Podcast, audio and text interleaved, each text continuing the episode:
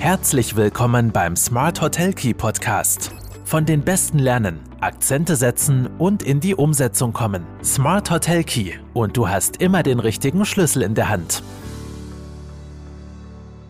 Hallo und herzlich willkommen bei Smart Hotel Key, deinem Podcast für erfolgreiches Hotelmanagement. Mein Name ist Marco Riederer und wir sind bereits angelangt bei Folge 112 in diesem Podcast. Einige Zeit schon, dass dieser Podcast wöchentlich sonntags erscheint. Wenn du es noch nicht getan hast, hier auch noch der Hinweis. Bitte gerne abonnieren. Ja, wir sind beim zweiten Podcast im neuen Jahr 2023. In der ersten Folge haben wir uns mit dem Wert der Hotelmarke beschäftigt. Dabei ging es vor allem um Markenimage, Markenentwicklung und nicht zuletzt auch darum, dass Hotelmarken sehr wohl auch einen monetären Wert haben können. All das sind selbstverständlich wichtige und vor allem schützenswerte Argumente rund um die eigene Hotelmarke, den eigenen Hotelnamen. Und genau deshalb werden wir uns heute ein bisschen damit beschäftigen in dieser kurzen Folge, wie oder warum man seine Hotelmarke schützen sollte. Und in der Praxis ist es erstaunlicherweise sehr oft noch so, dass nicht einmal ein Gedanke an den Schutz der eigenen Hotelmarke verschwendet wird. Und der Hotelname ist definitiv schützenswert. Der Hotelname spielt im Kontakt mit Gästen eine entscheidende Rolle oder kann eine entscheidende Rolle spielen. Wir gehen jetzt einmal davon aus, dass wir eine positive, äh, eine mit Werten und guter Kommunikation aufgeladene Marke haben der Hotelmarke, die Hotelmarke kennzeichnet und unterscheidet somit den Hotelbetrieb von anderen Hotels, vom Mitbewerb. Und sie ist auch sehr eng mit dem Leistungsangebot verbunden. Identische oder ähnliche Hotelnamen können vor allem in der Inspirationsphase des Hotelgastes sehr leicht zu Verwechslungen führen. Und so im Grunde auch das Hotel schädigen im schlimmsten Fall. Ein krasses Beispiel darf ich kurz aus der Praxis oder aus meiner Erfahrung auch äh, berichten. Und zwar äh, gab es zwei Hotelbrückenwirte. Gut, da denkt man sich, ist jetzt noch nichts äh, so Außergewöhnliches. Brückenwirte ist ein sehr häufig verwendeter Name für vermutlich Gaststätten historisch, die an irgendeiner Brücke, an einem Fluss oder einem Bach gelegen sind. Jetzt gab es aber den Hotel, das Hotel Brückenwirt in St. Johann und es gab noch einmal ein Hotel Brückenwirt in St. Johann. Nur lag das eine St. Johann in Tirol und das andere St. Johann im Pongau in Salzburg. Da ist doch ein bisschen eine Distanz dazwischen. Und es kam nicht selten vor, dass Gäste entweder im falschen Hotel gebucht hatten oder gar ins falsche Hotel angereist sind. Muss sich vorstellen, wenn ein Gast äh, vielleicht sogar ein paar hundert Kilometer mit dem Auto fährt, da, und einfach ins Navi Hotel Brückenwirt St. Johann eingibt, dann geht er wahrscheinlich nicht davon aus, dass hier ein zweiter Betrieb ebenfalls in St. Johann äh, weit entfernt davon liegt. Und diese Kuriosität führte schlussendlich sogar dazu, dass sich eines der beiden Hotels, nämlich das Hotel, Hotel Brückenwirt in St. Johann in Tirol, umbenannt hat in Hotel Bruckwirt. Ähm, und Bruckwirt und Brückenwirt ist dann nicht mehr ganz so ähnlich. Aber wie gesagt, das ist jetzt ein sehr äh, markantes, übertriebenes Beispiel, ähm, was aber tatsächlich in der Praxis auch zu Schwierigkeiten geführt hat. Jetzt muss man sich natürlich die Frage stellen, wenn wir jetzt von einem Markenschutz ausgehen, wäre das verhinderbar gewesen, wenn die Hotelmarke geschützt gewesen wäre. Hotel Brückenwirt, muss man dazu sagen, ist jetzt relativ allgemein. Man kann es wahrscheinlich dann sehr regional schützen lassen, aber man hätte nicht verhindern können, dass sich ein anderes Hotel auch Brückenwirt nennt, das ganz woanders steht. Das wäre eher schwierig geworden. Äh, die Wortbildmarke wäre dann schon eher, also mit dem Logo gemeinsam äh, zu schützen gewesen, hätte aber wahrscheinlich nicht verhindert, dass jemand, der auf Google Maps sucht, Hotelbrücken wird, auch den falschen findet. Also war hier wahrscheinlich die Umbenennung äh, gar kein so schlechter Move, möchte man sagen. Man muss sich also tatsächlich die Frage stellen, was als Marke gilt und was überhaupt geschützt werden kann. Und man unterscheidet bei Marken ganz grundsätzlich zwischen eben Wort- und Wortbildmarken.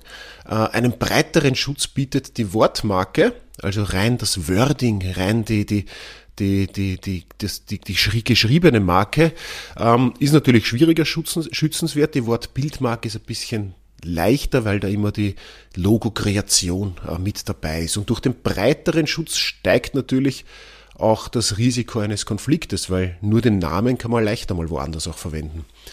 Setzt sich ein Zeichen jetzt aus Wort und Bild zusammen. So ist der dominante Teil für den Gesamteindruck maßgebend und es ist dann sehr oft äh, eher das Bildliche, also das Logo an sich.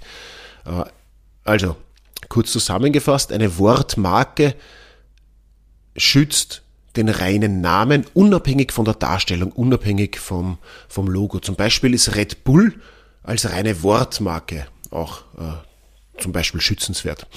Eine Wortbildmarke gilt dann für die Kombination von Schriftzügen mit grafischen Elementen, zum Beispiel eben äh, die geschwungene Coca-Cola-Schrift. Ganz ein klassisches Beispiel. Das ist jetzt nicht Coca-Cola nur als Name, sondern auch in dieser Art, wie es geschrieben ist, in diesem geschwungenen, diesem eigen, eigenen einzigartigen Schriftzug. Das wäre dann eine klassische Wortbildmarke. Man kann allerdings auch reine Bildmarken äh, schützen lassen. Beispielsweise, wenn es um Logos geht, wo gar keine Schrift dabei ist. Äh, zum Beispiel der Schwan von Swarovski. Da steht nicht Swarovski dabei, aber dieser Schwan ist alleine Bildmarke genug, dass er schützenswert ist und auch geschützt äh, ist. Wenn man jetzt seine Hotelmarke schützen lassen will, dann sollte man zunächst einmal damit äh, beginnen zu recherchieren, ob vielleicht sogar schon diese Marke äh, geschützt wurde.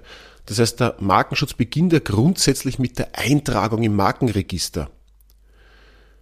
Und wenn jetzt die Entscheidung auf eine unterscheidungskräftige Marke fällt, dann sollte vor der Anmeldung eine Markenrecherche erfolgen, um eben keine Verletzung von vielleicht schon bestehenden Kennzeichen oder Registrierungen zu riskieren und dann vielleicht äh, sogar in kostspielige Verfahren zu kommen. Das heißt, empfehlenswert ist es schon, sich hier auch einen Spezialisten, es gibt dann Anwalte für gewerblichen Rechtsschutz, äh, zu Rate zu ziehen.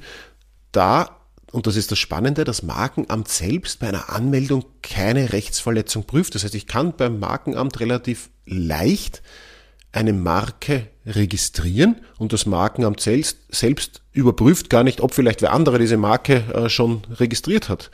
Ist ein sehr spannender äh, Zugang, aber ich bin selbst dafür verantwortlich, quasi zu prüfen, ob hier schon ein Markenschutz besteht.